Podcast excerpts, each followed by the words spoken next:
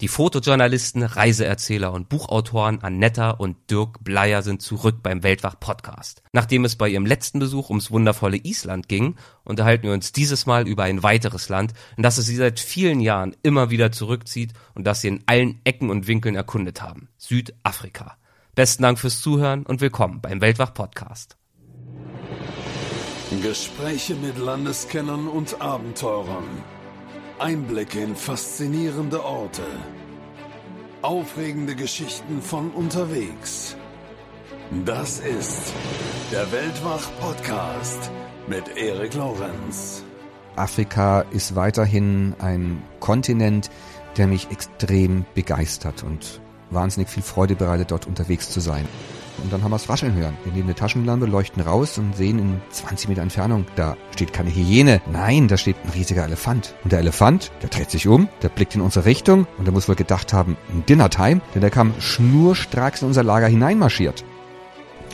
Ich glaube, das ist eine Geschichte, die kann nur in Südafrika passieren, weil solche Sachen habe ich äh, in der Art und Weise so abgefahren in, in keinem anderen afrikanischen Land erlebt. Das sind wirklich Geschichten, die, die schreibt nur Südafrika.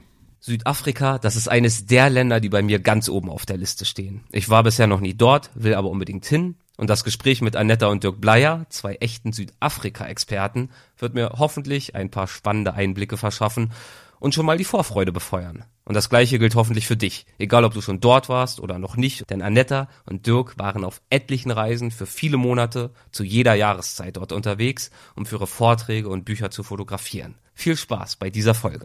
Hallo Annetta, hallo Dirk, schön, dass ihr wieder mit dabei seid. Hallo. Hallo. In unserem letzten Gespräch haben wir uns ja schwerpunktmäßig über Island unterhalten, aber eigentlich wäre die sinnvollere Reihenfolge ja gewesen, mit Südafrika anzufangen. Denn das ist ja das Land, mit dem, beziehungsweise sogar auch der ganze Kontinent, mit dem für dich, Dirk, zumindest alles angefangen hat. Nämlich mit einer zweieinhalbjährigen Afrika-Durchquerung von Nord nach Süd und wieder zurück. Wie bist du denn damals auf die Idee gekommen, dieses Abenteuer zu starten? Das war einfach eine Emotion, die mir gesagt hat, ich möchte etwas tun, bevor ich was Vernünftiges in Anführungszeichen lerne oder studiere, was ich äh, ein Leben lang mit mir mittragen werde. Und gut, ich muss vorausschicken, ich bin nach, direkt nach dem Abitur mit drei Freunden für zehn Wochen nach Kenia und Tansania gefahren, damals zum ersten Mal mit Rucksack, ohne irgendwas geplant zu haben. Hab mich gefühlt wie Rambo, ne, wie ein großer Abenteurer. Ne, zehn Wochen in Afrika, ohne was geplant zu haben, ohne Hotel. Ne, ich bin ein wahrer Held. Und dann habe ich dann Leute getroffen, die waren schon drei Monate unterwegs, der andere schon acht Monate, einer sogar schon zweieinhalb Jahre. Und da wurde man immer kleiner, immer kleiner. Und das Entscheidende war aber, ich habe auf einmal gemerkt, wie einfach es doch ist zu reisen, nur mit Rucksack, wie kostengünstig es auch sein kann, aber vor allem, wie faszinierend es ist, ne? was man da für Erlebnisse mit nach Hause bringt. Und ich war in diesen zehn Wochen in einem einzigen Gefühlsrausch und hatte so einen Vorgeschmack von Afrika bekommen und wollte jetzt diesen Kontinent mehr und mehr erleben und kennenlernen obwohl ich schon immer so ein bisschen ein Faible für Afrika hatte, auch wegen der Tierwelt. Und ich war natürlich ein Riesenfan von Clarence, von Daktari noch als als Jugendlicher, als Kind. Und dann habe ich gemerkt, nee, also nach dem Abi, was machst du dann jetzt? Jetzt hast du das Abitur, ich habe mich dann beworben für ein Ingenieurstudium in, in in, der, in Deutschland und ich bin dann zurückgekommen und ich dachte, okay, eigentlich willst du nach Afrika, hast dich aber als Ingenieur jetzt beworben und dann dachte ich, gut, wenn du genommen wirst, dann studierst du und wenn du abgelehnt wirst, dann reist du und ich wurde abgelehnt und war der Einzige, der sich darüber gefreut hat. Und hattest du dann direkt den Plan, wirklich so lange unterwegs zu sein? Oder ist das eher dann während der Reise entstanden, dass du einfach immer länger da geblieben bist und immer weiter gemacht hast? Also ich wollte Afrika mit dem Schiff erreichen und wieder mit dem Schiff verlassen. Ich wollte es wirklich so weit wie es geht komplett bereisen. Das war damals mein Traum, mein Ziel. Hat nicht ganz geklappt, weil zurück bin ich dann geflogen. Das letzte Land, das war Algerien. Das konnte ich nicht mehr durchqueren. Ich war dann aber auch ausgebrannt und finanziell auch ausgeblutet.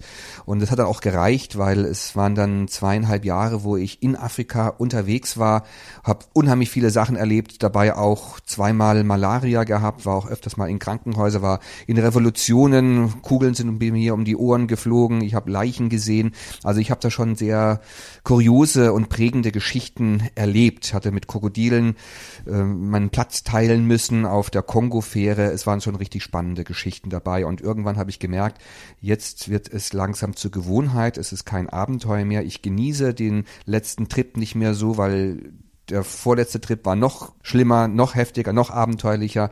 Und dann habe ich gemerkt, okay, jetzt ist Zeit aufzuhören und ein andermal vielleicht dann wieder zurückzukehren, wenn ich wieder offen, wieder bereit dafür bin. Aber am Anfang habe ich mir schon gedacht, dass realistische Reisezeit, das liegt so zwischen zwei bis drei, vielleicht sogar auch vier Jahre. Und am Ende sind es dann halt etwas mehr als zweieinhalb Jahre geworden, die ich aber dann intensivst erlebt habe. Und was hast du dir von dieser Reise erhofft? Ich hatte mir erhofft, dass ich das Klischee Afrikas erlebe.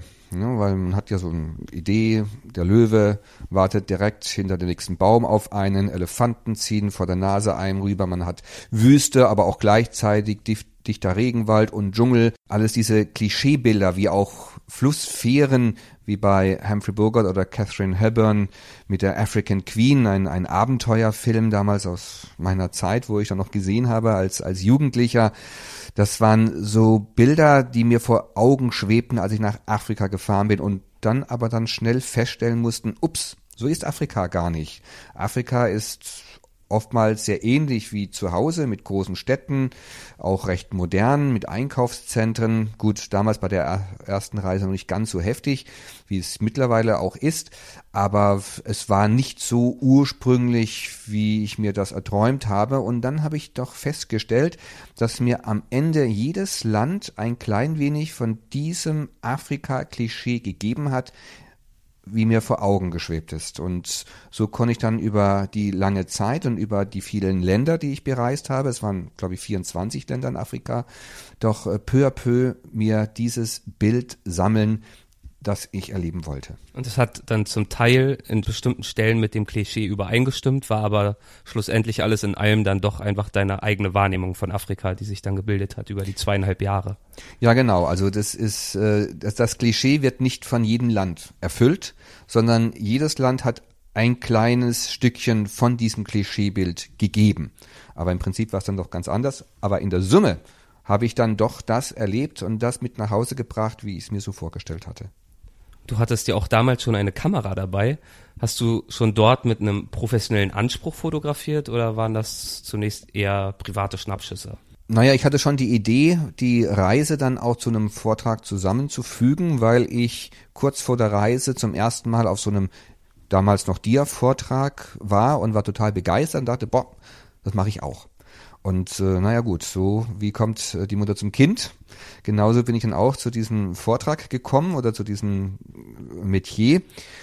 Und ich habe es natürlich viel leichter vorgestellt, als es dann war. Und ich hatte am Anfang keine Ahnung. Ich hatte zwei Kameras dabei, aber ich hatte keine Ahnung über Belichtungszeit, über Blende, was die nun ausmacht und wirkt und wann man verwackelt und über Einsatz und Gestaltung und hatte aber schon ein äh, intuitives Gefühl, Bilder recht interessant zu gestalten, ohne zu wissen, warum, weshalb, weswegen.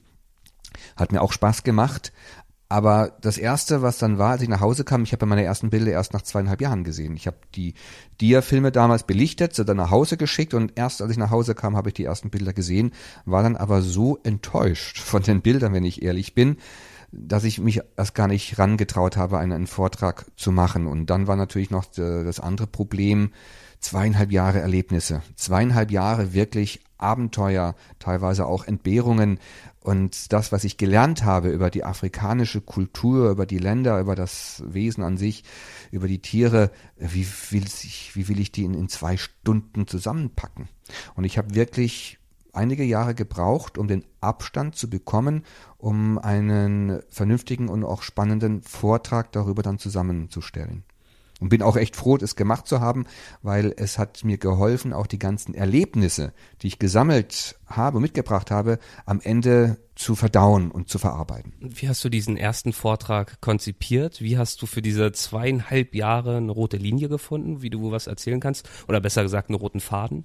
Der rote Faden war eigentlich die, die Reiseroute, ne, weil es ging von, von Kairo nach Kapstadt und dann wieder zurück nach Westafrika und bin da authentisch geblieben mit, äh, mit meiner Reise an sich.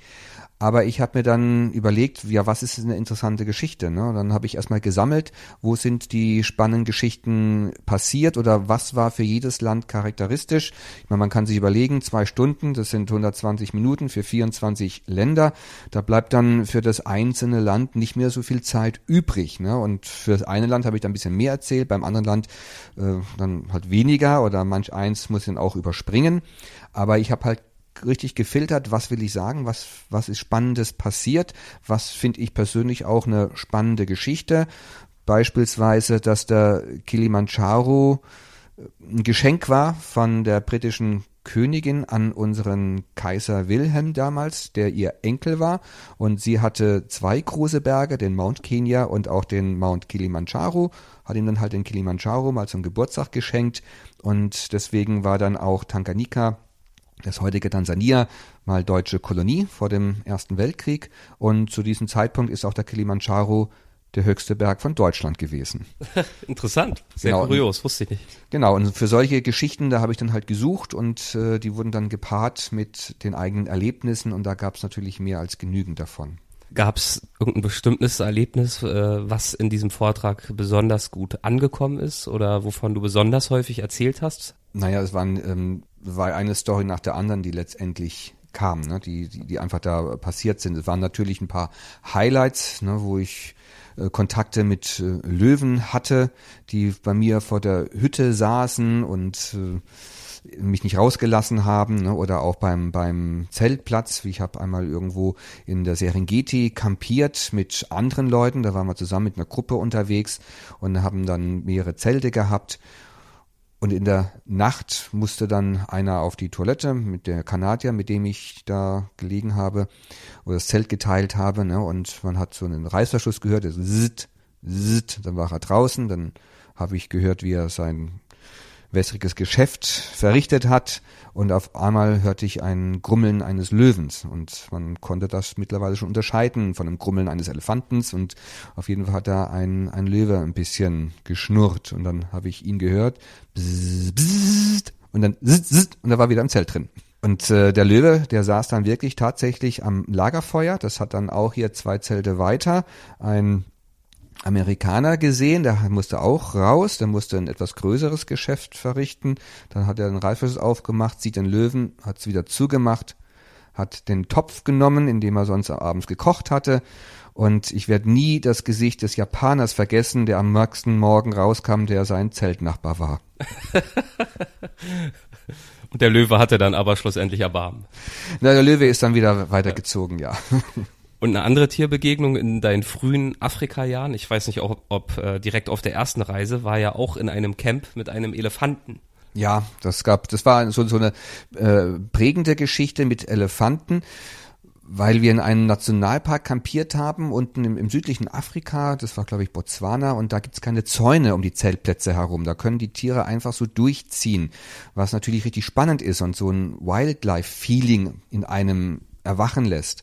Und wir wussten, es sind Hyänen, die da immer wieder durch das Lager durchlaufen, die das ein bisschen auseinandernehmen. Und wir haben von einem gehört, da hat sogar seinen kleinen Gaskühlschrank, den er dabei hatte, weggeschleppt, weil die haben ein sehr, sehr starkes Gebiss. Und das wollten wir natürlich ein bisschen fotografieren, dokumentieren. Das ist eine tolle Story. Und dann hatten wir ein Problem. Wir hatten ähm, drei Kameras, aber nur einer hat einen Blitz gehabt, aber wir dachten, okay, den tauschen wir dann aus.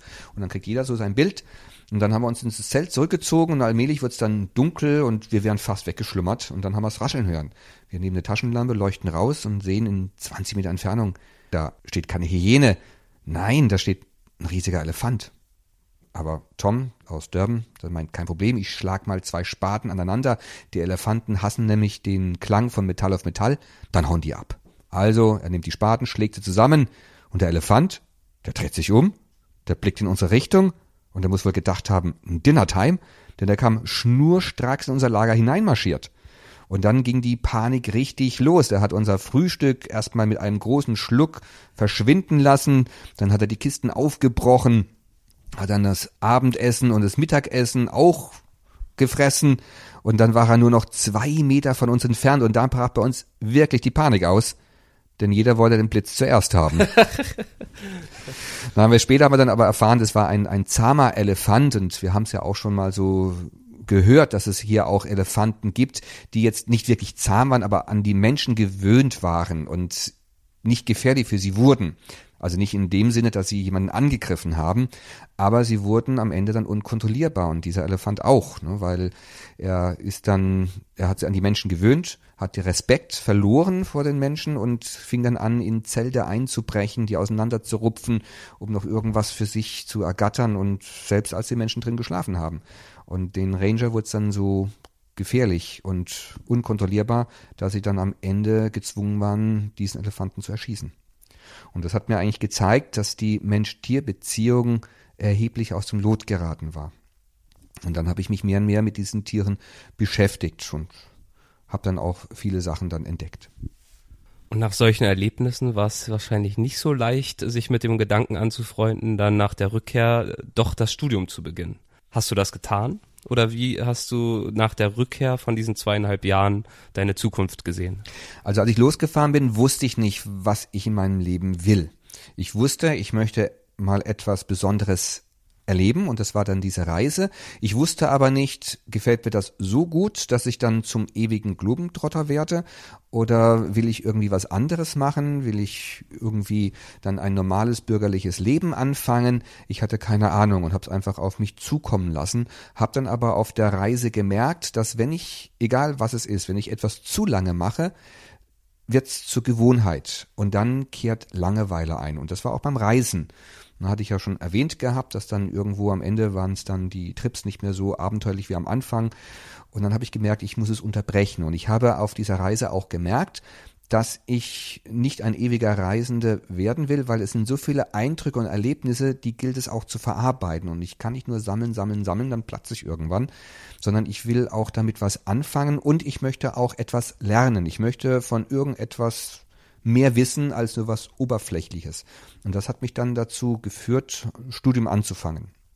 Obwohl ich nie als Ingenieur irgendwo gearbeitet habe, also ich habe jetzt äh, Luftfahrt studiert, habe aber als Ingenieur nicht wirklich äh, irgendwo mal versucht, einen Job zu finden, weil das Reisen, die Fotografie und dann die Vorträge haben sich parallel zum Studium entwickelt. Und ich wollte Vorträge halten, weil es mir genauso viel Freude macht, darüber zu berichten und darüber zu erzählen, wie Spaß macht, unterwegs zu sein. Und habe aber gemerkt, wenn ich äh, diese Vorträge professionell machen möchte, dann muss ich es hauptberuflich machen, weil der Aufwand, der ist so immens, auch der Material- und Kosteneinsatz. Man braucht ja auch eine große Produktionsanlage, mehrere Leinwände. Damals waren es viele verschiedene Diaprojektoren, mittlerweile sind es Beamer und Rechner, die leistungsfähig sein müssen, ne? Filmkameras, Drohnen und so weiter sind natürlich jetzt alles mit dazu gekommen und das als Hobby nebenbei zu machen, das sah ich, ist, ist äh, nicht befriedigend für mich. Ne? Das könnte es dann nicht in der Qualität machen, wie ich es machen wollte. Und dann habe ich mir einfach ein Ziel gesetzt. Ich versuche drei Jahre von Vorträgen zu leben. Wenn es klappt, wunderbar, super. Wenn es nicht klappt, habe ich mir am Ende keinen Vorwurf zu machen, dass ich es nicht versucht hätte. Und dann werde ich Ingenieur. Aber ich habe niemals als Ingenieur irgendwo arbeiten müssen. Nach drei Jahren ging es mir bei Weitem noch nicht gut und es war nicht einfach, aber es ging immer besser und ich habe es bis heute nie bereut. Und bis heute bist du auch dem Thema Afrika treu geblieben. Aktuell bist du zum Beispiel mit einem Vortrag unterwegs zu Südafrika. Was macht denn für dich heute die Faszination Südafrikas aus? Also Afrika, klar bin ich Afrika treu geblieben. Das ist für mich auch meine sozusagen erste große Liebe in äh, Reisedestinationen und Afrika ist weiterhin ein Kontinent, der mich extrem begeistert und wahnsinnig viel Freude bereitet, dort unterwegs zu sein. Und Südafrika, das äh, ist gerade durch diese Elefantengeschichte bei mir hängen geblieben, weil ich dann durch Zufall, Botswana war ja Nachbarland zu Südafrika. Ich bin nach, danach dann auch dann nach Südafrika gereist und bin dort dann auch ein paar Monate unterwegs gewesen und habe durch Zufall mitgekriegt, dass äh, die Elefanten in Südafrika eine große Rolle spielen, dass man überall auf ihre Spuren treffen kann, wenn nicht gar auf sie selber. Und es gab mir eine Möglichkeit, Südafrika anders kennenzulernen und begleitend zu den Elefanten zu bereisen. Und das war dann eine Idee, hatte ich dann mal Annette erzählt. Und dann meinte sie, Mensch, dann lass uns doch mal eine Reise unternehmen auf den Spuren dieser grauen Riesen und durch Südafrika fahren, weil sie war bis dahin noch nie in Afrika. Und ich dachte, das ist eigentlich eine tolle Idee. Und Südafrika ist auch ein tolles Land für einen Beginner für Afrika, wie es dann damals Anetta war, auch reinzukommen und reinzuschnuppern. Und so ist dann äh, diese Idee entsprungen, wo wir dann unsere erste gemeinsame lange Reise dann auch getätigt haben.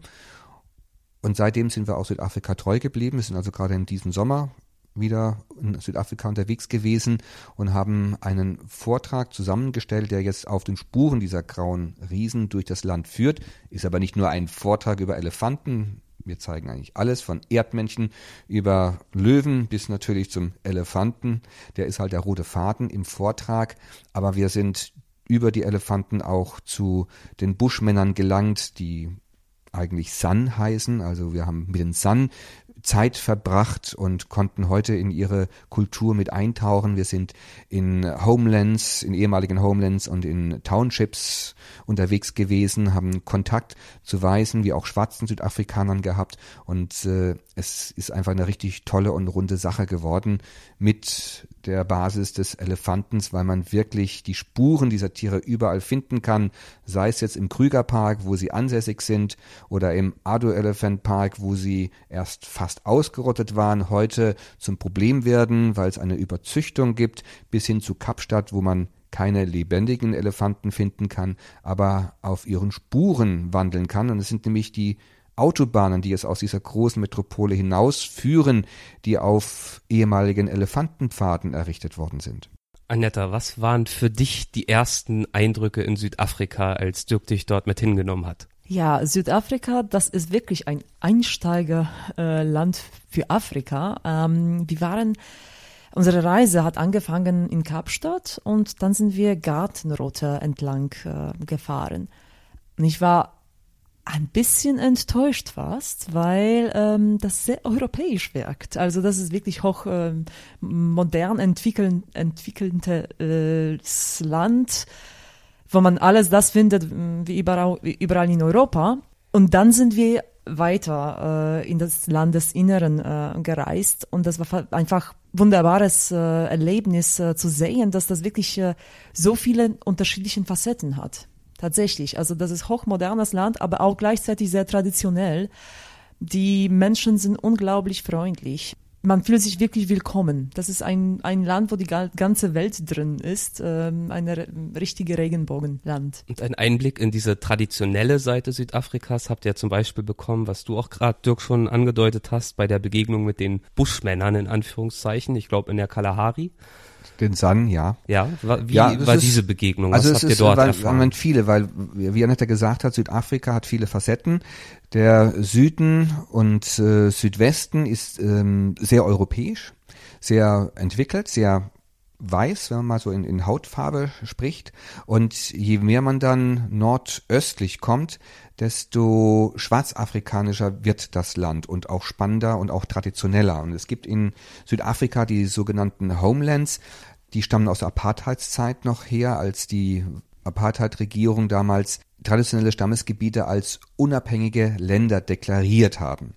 Wurde aber von keinem anderen Land als eigenständiges, unabhängiges Land anerkannt. Das war nur für Südafrika so, damit sie da halt die Schwarzen abschieben können, die sie jetzt in ihrer eigenen Umgebung nicht dulden wollten.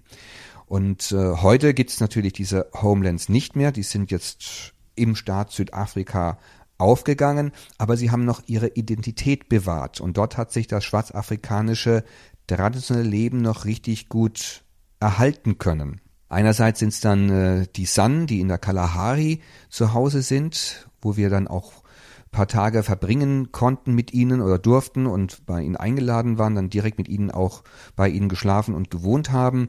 Wir waren aber auch an der Küste unterwegs, an der sogenannten Wild Coast. Das war früher das Homeland Transkei.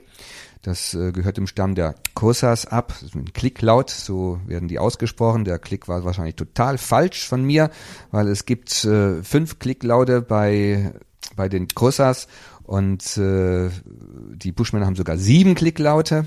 Aber da von den äh, äh Kosa stammt auch Mandela ab. Und dort ist das Stammesleben noch richtig traditionell mit Rundhütten und mit äh, Schamanen, den sogenannten Sangoma. Wir sind da in ein traditionelles Fest hineingeschlittert, wo eine Schamanin dann eingeführt worden ist äh, in die Gesellschaft.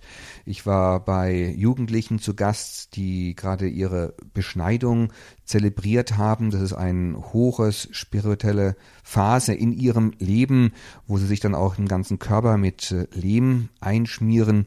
Also es waren sehr, sehr nahe Geschichten und auch sehr tiefe und berührende Geschichten, auch bei den San zu Gast zu sein, die leider Gottes ein Alkoholproblem haben, aber einige der San sind sich bewusst dieses Problems und sie haben mir dann auch erzählt und gezeigt, wo dieses Problem herstammt. Und da sind wir westlichen Mächte oder Weißen in Südafrika dann, also die weißen Südafrikaner, nicht unschuldig dran, die den Alkohol mitgebracht haben zu den San und es ihnen gegeben haben, um sie dadurch zu manipulieren und gefügig zu machen. Und das Traurige war, dass es dann dazu geführt hat, dass viele alkoholabhängig wurden. Du hast gerade die Rundhütten beschrieben, die Schamanen, die Beschneidung, die alten Traditionen. Wie findet denn grundsätzlich dort der Umgang statt mit der Moderne? Also das Spannungsverhältnis, was man ja bei vielen dieser Völker beobachtet, an bestimmten Traditionen natürlich festhalten zu wollen und gleichzeitig aber durchaus auch an den Annehmlichkeiten der Moderne profitieren und teilhaben zu möchten und damit oft auch automatisch ein Stück weit wieder aufzugeben von den Traditionen. Wie findet diese Entwicklung dort statt? Das ist eine interessante und spannende Vermischung. Auf dem Lande sieht man das jetzt nicht so direkt, weil dort äh, das Traditionelle doch noch recht stark vorhanden ist, aber in den Städten sieht man dann die Vermischung, ne? weil dort findet das natürlich statt. Man bedient sich der der neuen Errungenschaften, der Mobiltelefone, der Computer, der Autos, aber es wird immer noch die Tradition der Schamanen gewahrt. Ne? Also es gibt diese Sangoma, die auch in den Townships aktiv sind. Das sieht man nicht sofort. Das wird auch so ein bisschen heimlich vollzogen und die schwarze Gesellschaft hat auch Angst davor, dass man das abwertend betrachtet, dass man die dadurch als rückständig ansieht. Aber wenn man schaut und offen ist und den Leuten auch zu verstehen gibt, dass man da keine Ressentiments hat, sondern offen darüber eingestellt ist, dann öffnet sich einem das Bild. Und es ist sehr, sehr, sehr spannend, sehr interessant. Und ich denke auch, das ist die Art und Weise, wie Afrika sich entwickeln muss. Es ist nicht so, dass Afrika der westlichen Welt nachzueifern hat. Weder im Lebensstil noch in, äh, in den Wertevorstellungen, sondern sie können sich mit den neuen Errungenschaften bedienen, aber sie sollten wirklich ihre eigene Identität mit einfließen lassen und ihren eigenen Weg finden. Das sind also viele Eindrücke, viele Erfahrungen, viele Völker, dann das Spannungsverhältnis zwischen Moderne und Tradition, was ihr dort äh, sammeln und erleben durftet. Würdet ihr denn sagen, dass es so etwas gibt wie eine afrikanische, eine südafrikanische Kultur oder Mentalität, eine Art und Weise, zu denken und zu leben, die ihr kennengelernt habt, oder ist das viel zu allgemein gedacht? Ja, es ist schwierig, es ist auch ein bisschen so hin und her gerissen, weil es gibt halt verschiedene Kommunen. Es gibt äh, die Weise Kommune, die sich eigentlich auch aufteilt in die holländisch abstammende Bevölkerung und britisch abstammende Bevölkerung. Dann gibt es die verschiedensten schwarzafrikanischen Stämme, die kulturell sich auch unterscheiden. Dann gibt es eine indische Kommune, eine Kommune von Malaien, die früher nach Südafrika gebracht worden sind durch die Kolonialherren, damit die auf den Feldern arbeiten, die auch vor Ort sind. Es gibt die sogenannten Kalats, zu Deutsch also Farbigen, die ähm, Mischlinge sind aus äh, diversen Gruppierungen zwischen Weißen und Schwarzen oder auch Malaien und, und Indern. die aber auch eine eigenständige Kommune ist, die auch ihre eigenen kulturellen Eigenarten haben. Also es ist äh, ein kunterbunter Haufen, den auch Mandela betitelt hat mit einer Regenbogennation. Und ich finde, das trifft es sehr, sehr gut. Und es ist einfach diese Vielschichtigkeit, die Südafrika ausmacht und auch die Herausforderung ist, dass man Toleranz gegenseitig übt. Und da wird es dann natürlich schwierig, weil der Mensch an sich ist ja nicht so tolerant, auch nicht bei uns hier in, in Deutschland. Es gibt einige Tolerante, doch viele, die dann es auch nicht sind oder einige, die es behaupten, sie sind, sind es dann aber doch nicht. Und das hat man in Südafrika natürlich genauso in allen Gruppierungen. Aber Südafrika ähm, hat die Chance, ein Musterland in die Richtung zu werden, wenn sie es schaffen, auch die Toleranz, die gefördert wird und die angestrebt wird, großflächig durchzusetzen. Und wie waren diesbezüglich die Entwicklungen in den letzten Jahren? Eher hoffnungsvoll oder gab es da zum Teil auch Rückschritte? Das ist Ansichtssache, ne? da hat jeder so sein eigenes Bild darauf. Für die Leute, die unter, die in Südafrika leben, für die einen hat sich's gebessert, für die anderen hat sich's verschlechtert, je nachdem aus welcher Situation man entsprungen ist. Die Leute, die in der Apartheid natürlich viel Vorzüge genossen haben, ähm, die sind der Meinung, es hat sich zum Negativen hingewandelt, weil sie nicht mehr die Vorzüge genießen. Andere, die jetzt neue Vorzüge genießen können, für die hat sich natürlich positiv gewandelt. Ich jetzt als Außenstehender sehe natürlich eine Herausforderung für dieses Land. Es ist immer schwierig, es allen Leuten gerecht zu machen. Das wird wird nicht passieren, kann auch gar nicht. Aber ähm, es hat schon gute Tendenzen, wenn ich auch andere afrikanische Länder im Vergleich sehe hat es Südafrika bisher doch um einiges besser geschafft, die Nation eher noch zusammenzuhalten, als auseinanderdriften zu lassen, obwohl die Gefahr auch da ist, dass es passiert. Aber in den großen Städten kann ich als Außensteher wohlgemerkt schon ein größeres Zusammenwachsen erkennen. Gerade die jüngeren Generationen, die jetzt nach der Apartheid geboren wurden, äh, die gehen mit ganz anderen Augen ran. Und ich sehe, dass jetzt auch Weiße und Schwarze sich mehr und mehr auf Augenhöhe begegnen und nicht aufeinander herabschauen, wie es früher oft der Fall war. Also es, zuerst haben die Weißen auf die Schwarzen heruntergesehen, dann, als dann die Unabhängigkeit kam, haben dann die erfolgreichen Schwarzen und äh, Regierungsbeamte dann auf die Weißen her herabgesehen. Mittlerweile ist aber da in, in diesen Bereichen und auch in der Jugend vorwiegend, was ich sehr, sehr wichtig finde, doch ein Augenhöhe sich betrachtend mehr und mehr zu erleben und festzustellen. Allerdings in den Städten, auf dem Lande ist es immer noch ein bisschen konservativer, aber das überrascht mich nicht. Das ist in unseren Ländern auch der Fall und ein Trend, der beginnt meistens immer in der Stadt und breitet sich dann aus, aber der Schritt ist getan und da sehe ich Potenzial, da sehe ich was Positives und da habe ich auch Hoffnung für die Zukunft.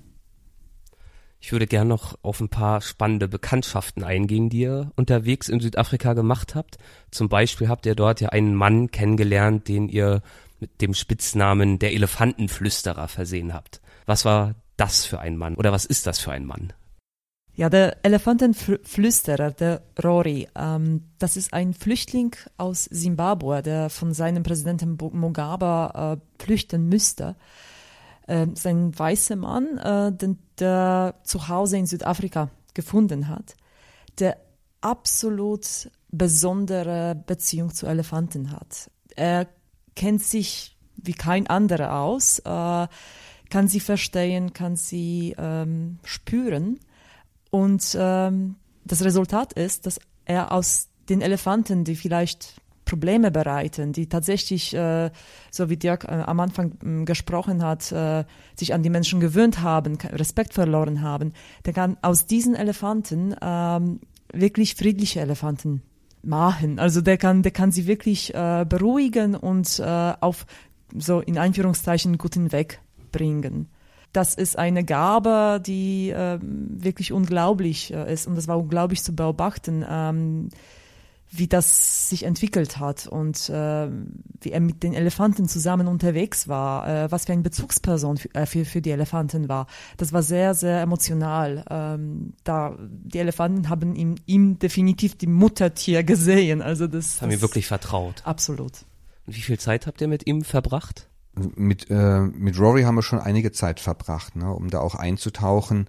Ich kann es gar nicht zusammenzählen, weil wir ja öfters in Südafrika unterwegs waren. Es waren insgesamt vier Reisen, die wir für diese Geschichte unternommen haben, für diese Spurensuche.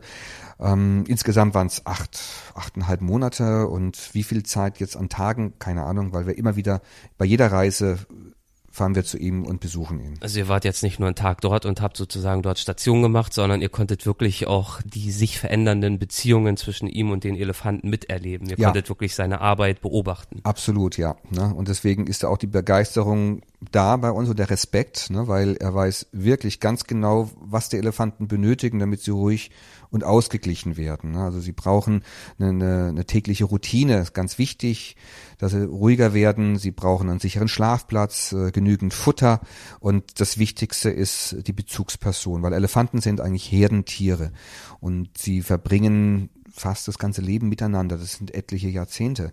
Und sie kennen sich gegenseitig, sie verlassen sich gegenseitig aufeinander. Elefanten haben auch die Gabe, den, den Tod zu begreifen. Es wurden Elefanten beobachtet, die an Kadavern vorbeikamen und haben auf einmal festgestellt, es ein Elefant aus ihrer Herde.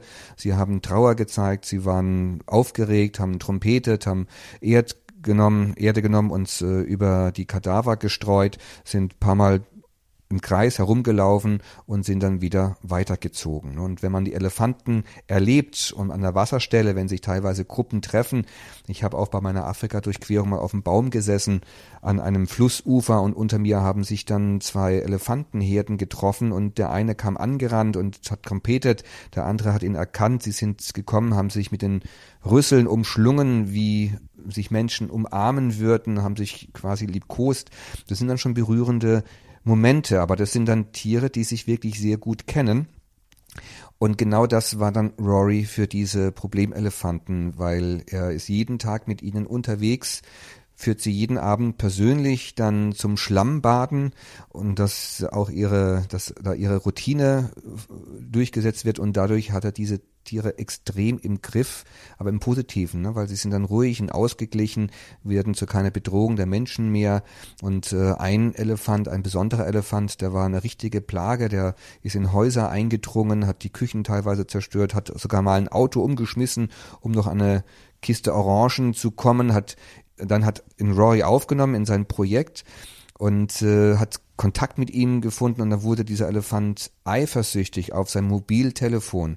Und Rory hat schon drei Mobiltelefone verloren, weil der Elefant es immer irgendwie dann geklaut hat und dann an die Wand geschmissen hatte. Ne? Das war ganz vorsichtig, das Mobiltelefon zu schützen oder nicht unbedingt in der Anwesenheit des Elefantes dann zu telefonieren. Aber äh, durch, durch seinen Zutun und durch seinen Kontakt mit dem Elefant ist er richtig ruhig geworden und ist ähm, absolut friedlich wird hier und da dann oftmals auch von Filmteams dann ausgeborgt, die dann was drehen wollen, weil der Elefant dann auch gut mitspielt. Und so konnte er ihm das Leben retten, weil gerade als er angefangen hat, alles zu zerstören, da waren die Ranger dabei, ihn jetzt abzuschießen, weil ihm das einfach zu, zu schwierig, zu unkontrollierbar wurde. Ne? Und so konnte Roy ihm das Leben retten. Eine andere Bekanntschaft von euch ist Howard Blade. Was macht diese Persönlichkeit denn interessant? Howard habe ich eigentlich vor Rory kennengelernt und äh, Howard, er ist Mitbegründer dieses äh, Projektes für diese Elefanten, für diese Problemelefanten und hat dann im Prinzip mit äh, Rory zusammen dieses äh, dieses Schutzprojekt ins Leben gerufen, wobei Rory äh, die Hauptperson spielt in Form der Kontakt zu den Elefanten und Howard ist ähm, das Management dahinter. Aber Howard ist ein, ein ganz, ganz faszinierender Mensch und ähm, natürlich in, in Südafrika geboren, aufgewachsen und das ist also ein Inbegriff eines Südafrikaners für mich. Ne? Also er ist so ein Safari-Held, er ist unterwegs, hat ein eigenes Land und eigene Lodge Grenze zum Krügerpark. Es gibt keine Zäune zwischen seinem Land und dem Krügerpark, sodass die Tiere frei sich umher bewegen können und auch austauschen können.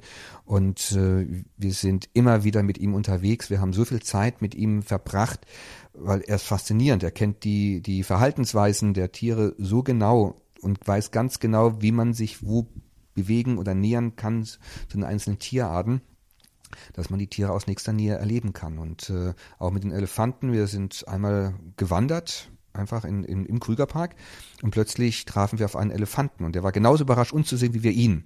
Und dann ist er erschrocken, weil da stand eine Gruppe von Menschen, der hat angefangen, hier mit den Ohren zu wackeln und mit, äh, mit, äh, ähm, mit den Rüsseln dann zu trompeten.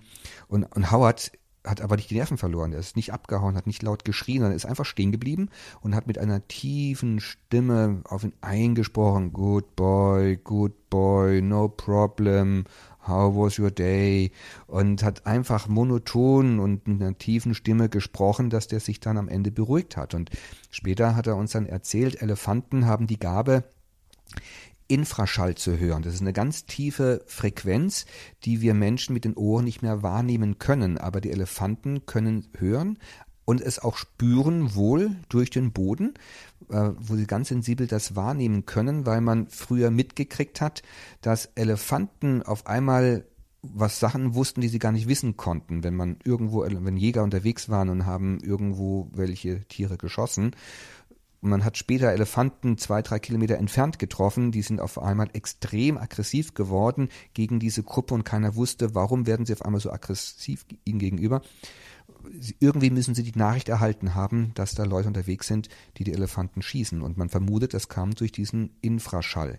Und äh, deswegen bedient er sich dann auch dieser tiefen Wellen, dieser tiefen Stimme, dieser ruhigen Phase, um die Tiere darauf oder damit dann zu beruhigen. Und das war unglaublich zu sehen, dass das äh, funktioniert hat. Howard ist ein Mensch, der eine sehr große Leidenschaft äh, über sein Land und über die Natur hat äh, und unglaubliches Wissen.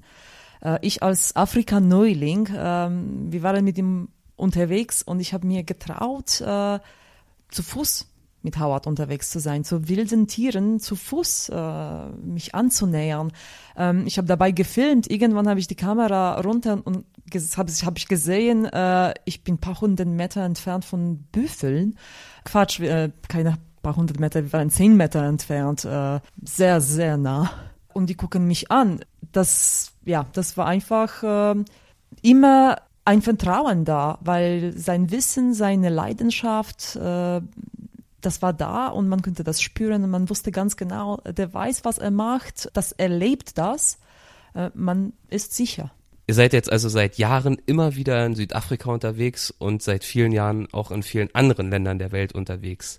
Lässt sich das in euren Worten irgendwie sagen, inwiefern euch das jahrelange Reisen verändert hat und welchen Einfluss es auf euch ausübt, vielleicht auch auf euren Alltag ausübt? Man lernt gewisse Flexibilität. Man lernt, dass man eigentlich nichts vorhersehen kann, dass man hier und jetzt reagieren muss. Deswegen zu viel Planung ist auch eigentlich überflüssig. Man lernt sehr viel über sich selbst äh, und übereinander und man äh, wird in Toleranz geübt. Dem kann ich ja nur beipflichten. Also mich hält äh, das Reisen wach, kulturell, in Richtung auch äh, von der Toleranz wird man immer wieder vor neue Herausforderungen gestellt, weil was heißt Toleranz am Ende? Toleranz heißt ja nicht nur, dass ich andere Leute leben lasse, wie sie leben, sondern ich muss es auch wirklich tolerieren, auch wenn es mir nicht gefällt. Und es gibt schon teilweise Punkte, die sind so anders, dass äh, ich denke, gut, ähm, das muss ich jetzt tolerieren, auch wenn es mir nicht gefällt. Ne, ist es nicht meins, aber so ist es. Das ist ein Punkt. Und das andere ist, es hält mich, ich glaube, auch jung weil es mich agil hält, auch geistig immer wieder herausfordert und damit fit hält. Man muss also hin und wieder Momente akzeptieren, wo einem was nicht gefällt, Toleranz trainieren.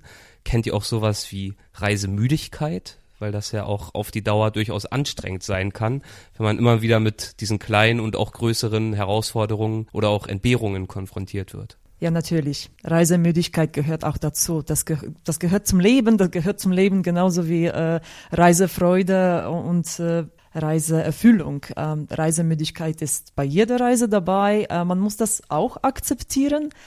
Generell beim Reisen, man muss alle Vorurteile fallen lassen. Das ist es, glaube ich. Äh, das äh, bringt einem weiter und nur so kann man wirklich reisen, lange reisen.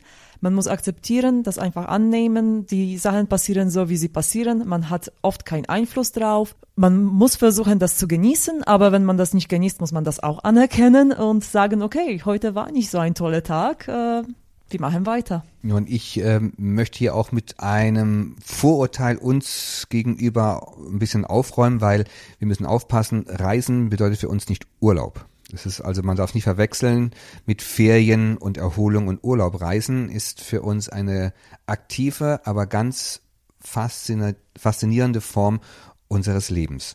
Und natürlich, wie Annette auch gesagt hat, äh, kommt eine gewisse Müdigkeit mal auf. Die habe ich ja schon erklärt, als ich diese zweieinhalb Jahre in Afrika unterwegs war. Wenn es dann irgendwann zur Gewohnheit wird und der Esprit, das Feuer langsam erlischt, dann ist es Zeit, was zu verändern, wieder was anderes zu machen. Und daher schätze ich unser Leben doch sehr, weil wir eine große Abwechslung haben. Wir sind unterwegs, reisen, machen die Fotografien, kommen nach Hause, sind dann eigentlich urlaubsreif. Aber Urlaub, glaube ich, haben wir das letzte Mal vor sechs Jahren gemacht. Das waren zwei Wochen in Mallorca. Und da lagen wir auch nicht am Strand, sondern sind dann unterwegs gewesen, haben zum Spaß fotografiert, war aber eine ganz tolle Zeit, haben uns da auch wirklich erholt. Aber ansonsten sind wir am Reisen, dann kommen wir nach Hause, müssen Bilder sichten, dann packen wir oftmals die Sachen, dann fahren wir auf Vortragstournee, dann sind wir wieder zu Hause und müssen irgendwie Akquise betreiben, wieder die nächste Saison vorplanen, dann äh, die Bilder bearbeiten, dann ist irgendwann mal die Phase dran, um den Vortrag auszuarbeiten und zusammenzustellen und das ist äh, eine sehr, sehr stressige Zeit und arbeitsintensiv. Da sind wir dann zwei, drei Monate beide zusammen für 16 Stunden am Tag im Schnitt Schnitt nicht ansprechbar, weil wir voll drauf konzentriert sind machen auch nichts anderes und äh, haben auch kein Wochenende, keinen freien Tag, geht also wirklich richtig durch. Wir haben es mal zusammengerechnet. Ähm, es wären, wenn es jetzt eine Person machen würde, acht Stunden am Tag mit ähm, Samstag, Sonntag dabei, wäre es die Arbeit von acht Monaten, die wir jetzt in drei Monate quasi hineinpacken, um so einen Vortrag entstehen zu lassen. Und dann war das eine intensive Zeit die total Spaß gemacht hat, aber auch stressig war und ermüdend war. Und dann geht's dann wieder weiter zum nächsten Vorträge und dann wieder Reisen. Also es geht hin und her. Und wir haben auch das Glück, dass äh, wir wirklich in der ganzen Welt unterwegs sind, ähm, auch reisetechnisch. Wir wechseln vom, wir haben Vorträge über Südafrika, über Island, äh, über Thailand, das Neueste. Wir haben schon nächste Pläne, das wird dann Australien. Von daher Fantasie keine Grenzen gesetzt. Toll. Dann kommen wir jetzt abschließend zum schwierigen Teil, nämlich zu den Halbsätzen. Ich gebe einen Halbsatz vor und ihr schaut, ob euch etwas dazu einfällt. Kann ganz knapp sein oder auch etwas ausführlicher. Das Schönste an unserem Beruf ist die Abwechslung und etwas zu machen, was nicht monoton ist und uns immer wieder vor neuen Herausforderungen stellt. Wenn wir nicht reisen könnten, würden wir verzweifeln.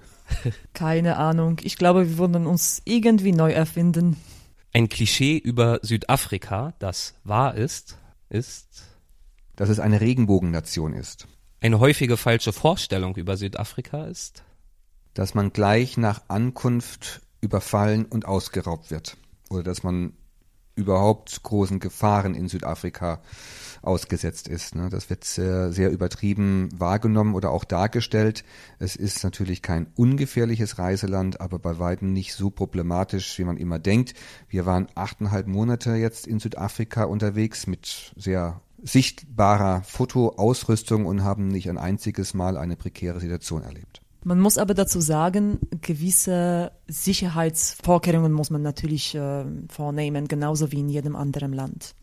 Ein Moment auf unseren Reisen durch Südafrika, der uns besonders bewegt hat, war? Ah, also jetzt, wenn wir nachdenken, es gibt so viele Punkte. Ne? Es gibt, ähm, ich kann da wirklich ganz schlecht einen Punkt hervorheben, weil es würde die anderen, die wir erlebt haben, ungerechterweise reduzieren, was es nicht der Fall ist. Ne? Wir haben tolle Geschichten mit den Menschen erlebt. Ich habe es angesprochen, beim Sangoma-Fest vor Ort gewesen zu sein, eingeladen worden zu sein bei den San oder auch bei den Jugendlichen, die ihre Beschneidungszeremonie gerade vollzogen haben. Aber eine Sache war vielleicht doch außergewöhnlich, als wir versucht haben, springende Wale zu fotografieren. In Afrika sind es die Buckelwale, die auf dem Weg Richtung Antarktis an der Küste vorbeischauen und die haben die Eigenart an sich, aus dem Wasser zu springen. Und das ist sehr, sehr schwierig, das zu fotografieren. Man muss wirklich Glück haben. Sie müssen erstmal springen. Da muss man auch wissen, wo kommen sie aus dem Wasser raus oder es quasi vermuten. Und wir sind öfters rausgefahren, haben versucht, die Wale zu fotografieren, aber die waren nie da. Und wenn, dann was, eigentlich waren sie nie da. Und dann sind wir einmal rausgefahren und wurden auch gleich enttäuscht und unser Gastgeber meinte, auch keine, konnte gar nicht davon träumen, heute springende Wale zu fotografieren. Das Meer ist viel zu ruhig. Und die Wale, die lieben die raue See. Und wir sind dann trotzdem rausgefahren und wir konnten von Weitem schon sehen, dass sich da draußen wirklich was Magisches ereignet hat. Und als wir dann da ankamen, ja, da kam kein Wal aus dem Wasser gesprungen, sondern zwei Stück, zwei zusammen nebeneinander wie synchron schwimmen und ganz dicht an unserem Boot, das uns wirklich einzigartige Aufnahmen gelangen. Und aus fotografischer Sicht her und auch vom Erlebnis her war das etwas Unglaubliches. Es war es war mehr als ein Sechser im Lotto, ne? weil ich habe kein Bild bisher gesehen, was zwei springende Wale gleichzeitig zeigt, auch in dieser Form. Und auch unser Gastgeber, der war total entsetzt, dass ich das überhaupt nicht wertschätzen konnte mit irgendwelchen Worten, weil ich einfach nur da saß und geguckt habe und fotografiert hatte. Aber ich muss ehrlich sagen, ich ich wusste schon, was das war, was es bedeutet hatte, aber ich war einfach benebelt. Ich war einfach so weg davon, dass, dass, dass wir dieses Glück gehabt hatten, das so zu sehen, so zu erleben und auch so fotografiert zu kriegen. Dann jetzt zum Schluss die Assoziation. Das heißt, ich nenne nur noch einen Begriff und ihr sagt das dazu, was euch dazu in den Sinn kommt. Erdmännchenkolonie.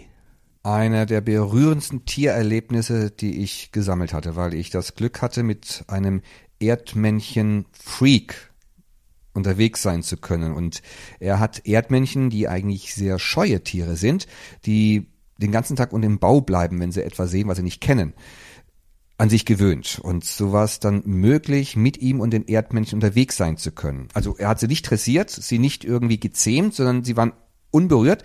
Er hat sie nur an seine Anwesenheit gewöhnt und so konnten wir wirklich mit den Erdmännchen unterwegs sein, sie auf Augenhöhe auf einer täglichen Mission begleiten, sie zu fotografieren und auch auch filmen durften wir. Das hat er uns damals exquisit erlaubt gehabt. Das hat er sonst nur der BBC gewährt. Und das waren wirklich Erlebnisse, die so ein bisschen auch unter die Haut gingen, weil wir so hautnah an den Tieren dran waren und mit ihnen unterwegs waren. Der König der Wender auch eine sehr spannende Begegnung, wo ich oder wo wir das Glück hatten, mal einen ganzen Tag mit einem afrikanischen König unterwegs sein zu dürfen und äh, der auch wunderschön am Klischeebild oder unser Klischeebild entzaubert hat. Auf die Frage hin, wo ist denn deine Krone? Da hat er nur geschmunzelt und meinte, das ist so ein weißes Ding. Wir brauchen keine Krone. Und er war ein ganz normaler Mensch, der im Anzug dann unterwegs war. Er war auch ähm, Regierungsmitglied, Mitglied der ANC, der Regierungspartei. Er war Verkehrsminister in der großen nördlichen Provinz von Limpopo, auch Oberbefehlshaber der Streitmächte in äh, der Grenzregion zu Simbabwe, also wirklich ein mächtiger Mann, war aber ganz menschlich und down to earth, hat uns alles erklärt, uns äh, mitgenommen zu einer Messe in der Kirche, zu einer Hochzeit. Und am Abend äh, durften wir ihn dann auch begleiten, als dann im königlichen Gral ein ganzes Dorf sich versammelt hatte, um ihn mit Tänzen zu ehren. Und natürlich mussten wir mit ihm standesgemäß stark verspätet eintreffen, denn die Wichtigkeit, die Position eines afrikanischen Führers wird daran gemessen, wie lange die Menschen auf sich warten lässt. Und als er dann endlich eintraf, konnte dann das Fest beginnen. Landschaftspornos. Das ist, ja, das ist ein böses, geprägtes Wort, was äh, bei uns in der Multivisionsszene benutzt wird für Vorträge, die fast nur Landschaft beinhalten, aber keine Geschichten bieten. Und ähm, das ist ein Ziel, das wir nicht anstreben. Wir möchten natürlich schöne Landschaften zeigen. Das ist auch unser Schwerpunkt und äh, wo wir auch uns viel Mühe geben und viel Freude dran haben an der Landschaftsfotografie. Ähm, aber nicht nur, sondern es können noch ganz viele andere Sachen dazu. Äh, und äh, ganz wichtig sind die Begegnungen mit den Menschen und auch äh, Menschen zu porträtieren. Und porträtieren, das heißt für uns nicht nur das Gesicht eines Menschen abzulichten und es zu zeigen, sondern ihn zu fotografieren in seiner Umgebung, in seiner Umwelt, in seinem Zuhause, bei seiner Arbeit, um ihn einfach in seinem Leben darzustellen, ihn einfach wirklich zu porträtieren. Nilpferd Jessica. Jessica, äh, Tochter von Shirley und Tony. Kurioserweise ähm, haben die zwei tatsächlich Jessica, den, das Nilpferd, ähm, gefunden, als sie paar Stunden alt war und tatsächlich bei sich zu Hause mit einer Flasche großgezogen. Wie eigene Tochter. Die betrachten Jessica auch. Sie, Jessica ist ihre Tochter. Jessica hat eine besondere, besonders friedliche Ausstrahlung. Äh, sie lebt in diesem Areal, wo Tony und Shirley wohnen. Sie ist ihre Tochter, sie ist aber gleichzeitig ein wildes Tier. Und man muss wissen, dass Nilpferde zu gefährlichsten Tieren Afrikas gehören. Deswegen ist das eine sehr besondere Beziehung. Und wie lebt dieses Nilpferd dort heute? Ich nehme an, das ist mittlerweile so gut wie ausgewachsen oder es ist ausgewachsen. Lebt das in einem 500 Meter entfernten Fluss oder in einem Gehege oder wie kann ich mir das vorstellen? Jessica ist in einem Haus groß geworden von Shirley und Tony und sie nutzt das Haus auch weiterhin. Ne? Also sie geht gerne mal Fernsehen. Ist allerdings ein bisschen schwerer geworden, sie ist ausgewachsen, bringt so gute zwei Tonnen auf die Waage und nachdem sie dann ja, das äh, dritte Sofa in einem naja, nicht mehr vernünftigen Zustand hinterlassen hat, sah sich dann auch Tony gezwungen, da jetzt endlich mal einen Schlussstrich zu ziehen und eine schwere Eisentür einzubauen. Und als Entschädigung hatte er aber dann ein Zimmer angebaut. Da kam dann ein stabiles Bett rein, ein Fernseher und auch eine Stereoanlage, weil Jessica liebt klassische Musik. Dazu muss man jetzt aber sagen, Nilpferde sind ähnlich wie der Elefanten auf äh, Infraschall sensibilisiert. Und äh, klassische Musik hat tiefe Töne. Und diese tiefen Töne beruhigt Jessica. Ne? Deswegen steht sie auf klassische Musik. Jessica ist aber auf keine Weise eingesperrt. Äh, sie kann sich frei bewegen, wo sie will. Die ist, sie ist kein Haustier.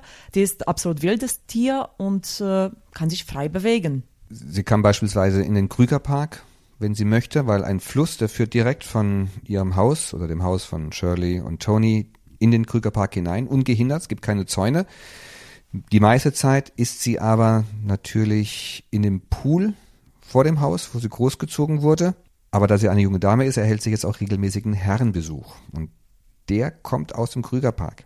Und deswegen war es für uns auch ganz wesentlich, dass wir in einem Baumhaus genächtigt haben, dass wir nicht Gefahr laufen, beim abendlichen Herrenbesuch jetzt mit unangenehmen Gästen konfrontiert zu werden.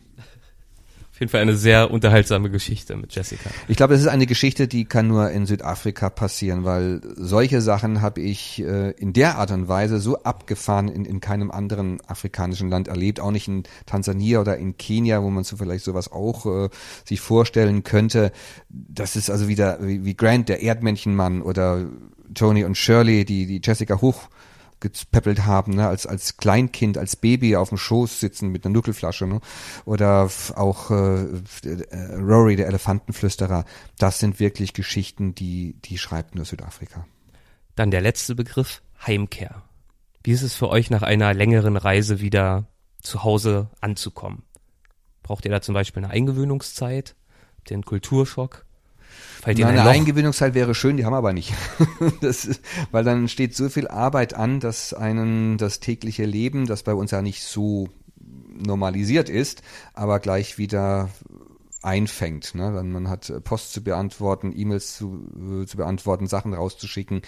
Ähm, und dann kommen wir erst peu à peu dazu, die Erlebnisse zu verarbeiten. Ne? Und hauptsächlich passiert es dann durch das Ausarbeiten der Schauen und durch das Halten der Vorträge, ne, dass dann diese Erlebnisse nochmal zu Bewusstsein kommen, dann aufgearbeitet werden, verarbeitet werden und auch lange am Leben bleiben. Das ist das Schöne, dass äh, die Reisen, auch wenn sie teilweise länger zurückliegen, durch diese Erzählungen immer noch ganz präsent in Erinnerung sind, als sei es gestern gewesen.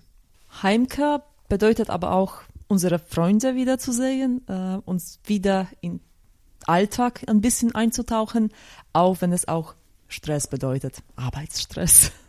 Dann danke ich euch. Das war wieder sehr interessant, wo unsere Zuhörer mehr über euch erfahren können. Das haben wir beim letzten Mal schon verraten, nämlich auf eurer Website vor allem www.dirk-bleier.de, die einen Besuch auf jeden Fall lohnt. Und natürlich bei einem eurer vielen Vorträge, die ihr jedes Jahr haltet.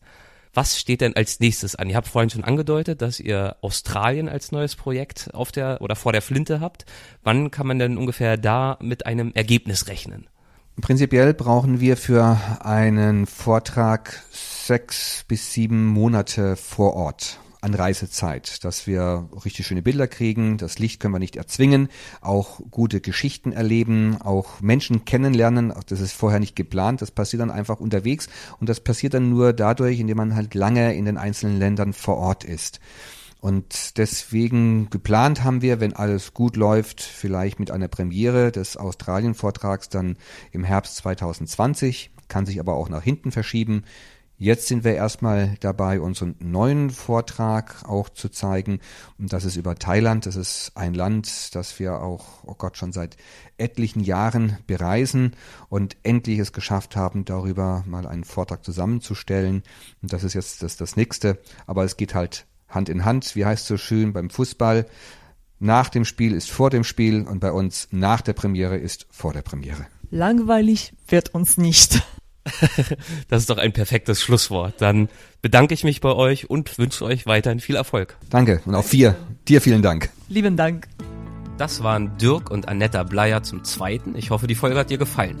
Auf weltwach.de gibt's in den Show Notes zu dieser Folge einige tolle Südafrika-Fotos von den beiden, darunter als besonderes Special ein Foto von Jessica, dem Nilpferd.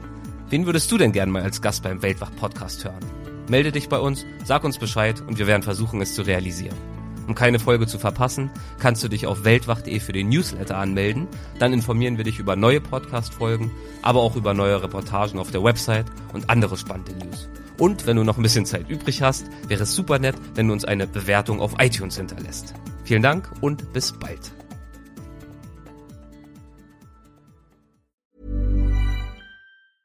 Ever catch yourself eating the same flavorless dinner three days in a row? Dreaming of something better? Well, HelloFresh is your guilt-free dream come true, baby. It's me, Kiki Palmer. Let's wake up those taste buds with hot, juicy pecan-crusted chicken or garlic butter shrimp scampi. Mm. Hello Fresh. Stop dreaming of all the delicious possibilities and dig in at HelloFresh.com. Let's get this dinner party started. Hey, it's Paige DeSorbo from Giggly Squad. High quality fashion without the price tag? Say hello to Quince. I'm snagging high end essentials like cozy cashmere sweaters, sleek leather jackets, fine jewelry, and so much more. With Quince being 50 to 80% less than similar brands. And they partner with factories that prioritize safe, ethical, and responsible manufacturing. I love that. Luxury quality within reach. Go to quince.com slash style to get free shipping and 365 day returns on your next order. Quince.com slash style.